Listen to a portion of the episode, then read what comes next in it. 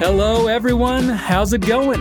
I'm Scott Lowe, and welcome to Fluency News, o seu podcast de notícias em inglês com comentários em português. Hoje no Fluency News, 75 migrantes são resgatados nos mares da Grécia. Primeira-ministra britânica renuncia ao cargo após 44 dias no poder.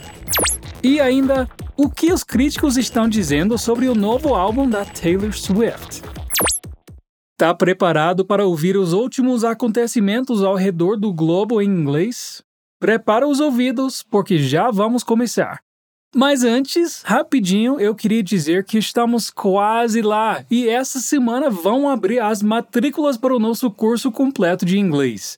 Para você não perder, não deixe de clicar no link aqui na descrição e se inscrever na nossa lista de espera para ser o primeiro a saber quando as matrículas abrirem.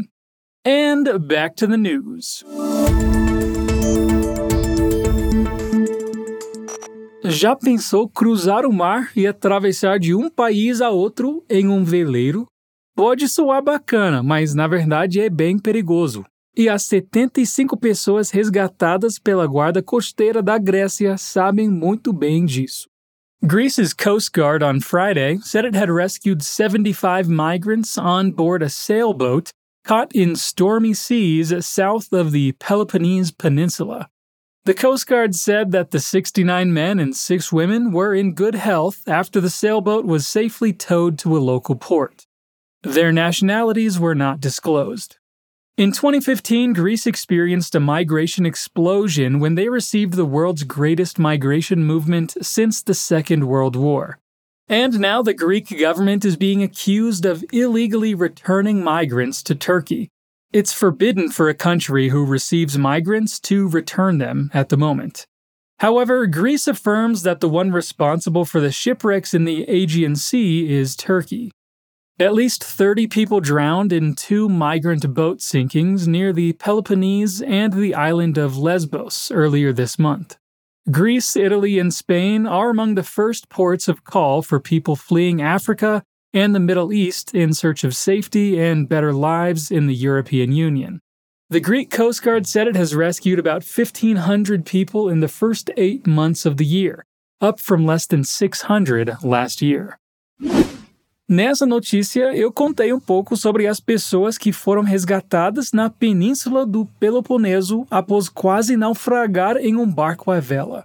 E para te ajudar a entender, eu vou traduzir alguns dos vocabulários relacionados ao universo marítimo. Vamos lá.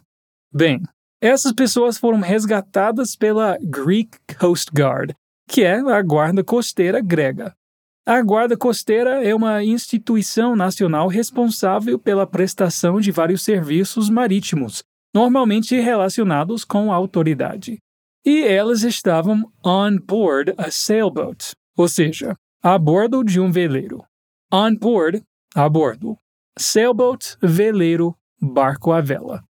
Mas esse sailboat was caught in stormy seas. A storm é uma tempestade. E aquilo que é stormy é algo tempestuoso, ou que está na tormenta. Então estava em uma parte tempestuosa do mar. Mas felizmente, the sailboat was safely towed to a local port. Aqui a gente tem um verbo um pouco incomum, towed, que significa rebocado, ou seja, levado por outro veículo, para um local port, ou seja, um porto local. E o caos continua na Europa. A primeira-ministra Liz Truss renuncia o cargo após meros 44 dias liderando. Vamos tentar descobrir o porquê e o que acontece agora. Prime Minister Liz Truss resigned on Thursday, following a failed tax cutting budget that rocked financial markets and which led to a revolt within her own Conservative Party.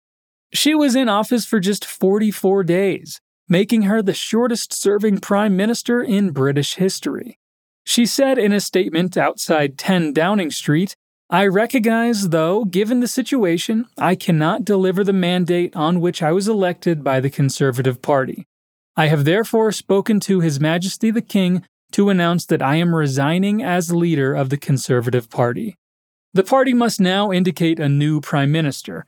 This time, the process is expected to be much faster than the two month affair that put Ms. Truss into office. There will also be no prolonged campaign, with plans to have a result by next week, possibly as soon as Monday. Just like herself, the country's next leader will not be selected by a vote of the general population. Instead, the 357 conservative members of parliament and perhaps about 170,000 dues paying members of the Conservative Party will choose the party's next leader, who will then become the prime minister. And members of the party are far more likely than the rest of the country's 67 million residents to be male, older, middle class, and white, according to demographic research published in 2018.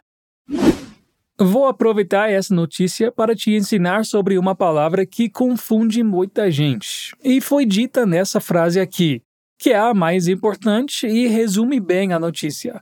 Prime Minister Liz Truss resigned on Thursday, following a failed tax cutting budget that rocked financial markets and which led to a revolt within her own conservative party.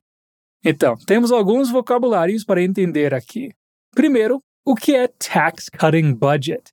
Em tradução livre, é um plano de corte nos impostos. Então, ouvimos que essa decisão rocked the financial markets, ou seja, abalou, rocked, os mercados financeiros. E aí, então, a frase termina com and which led to a revolt within her own conservative party. Ou seja, o que levou a uma revolta dentro do seu próprio partido. E a palavra que eu queria comentar aqui é within, que significa dentro. A gente está acostumado com inside, que também significa dentro, mas de forma mais literal. Já o within pode ser usado para falar de tempo e distância e para coisas mais abstratas, olha os exemplos. The answer is within you. A resposta está dentro de você. You must answer within three days. Você deve responder dentro de três dias. E no mundo do pop, essa foi uma semana de festa porque saiu o álbum novo da maior premiada pelo Grammy, Taylor Swift. O álbum se chama Midnights e as críticas sobre ele estão um pouquinho divididas. Vamos conferir. Taylor Swift has released her 10th studio album, Midnights, which she announced while accepting the trophy for the Video of the Year at MTV's Video Music Awards in August. In addition to the Lana Del Rey collaboration Snow on the Beach, Midnights features production and instrumentation from Swift's longtime collaborator, Jack Antonoff. She previously described the album as stories of 13 sleepless nights scattered throughout my life. The album was awarded five stars by both The Guardian and The Independent. The Guardian said Midnight is a cool, collected, and mature record, which is packed with fantastic songs. In a five star review, The Guardian's Alexis Petridis said that Midnights delivers her firmly from what she called the folklorian woods of her last two albums back to electronic pop. But some criticized the lack of radio hits, like the Evening Standard, who said, There is not a smash hit in sight. Their writer David Smith was significantly less enthusiastic, awarding the album just two stars. It's hard to spot anything that sounds like a smash hit on Swift's third muted collection in a row, he wrote. The brighter Karma, presumably another dig at Braun, is the only song that feels like it could be a highlight when she eventually returns to the stage. Otherwise, Midnight's sounds ready for bed. On the other hand, the independent critique was a five star praise to the entire album, saying that the pop star unpacks her darkest dreams, deepest doubts, and cruelest thoughts. All the while, she keeps things just cryptic enough to keep the tension crackling and the speculation buzzing. Well, I guess we just have to hear it to form our own opinion. E a música de Taylor Swift não é muito a minha praia, nada contra, mas agora eu fiquei curioso sobre esse álbum. Mas, para finalizar, eu vou ensinar uma palavra legal para enriquecer o vocabulário de vocês, que foi usada nessa notícia aqui, na frase But some criticized the lack of radio hits. A palavra lack significa falta. E apesar de I miss you poder ser traduzido para sinto sua falta, quando queremos falar sobre algo faltando, usamos lack, tanto como verbo quanto substantivo. Então, aqui ela diz: But some criticized the lack of radio hits. Alguns criticaram a falta de hits. Olhe alguns outros exemplos. There is something lacking. Tem algo faltando. The lack of water is a major problem. A falta de água é um problemão. Well, that was it for today. I hope you enjoyed it. I'll see you again next week. Ah, e não se esqueça de aprender ainda mais na nossa página do Instagram, arroba Inglês. Alright, I'll see ya. Peace out.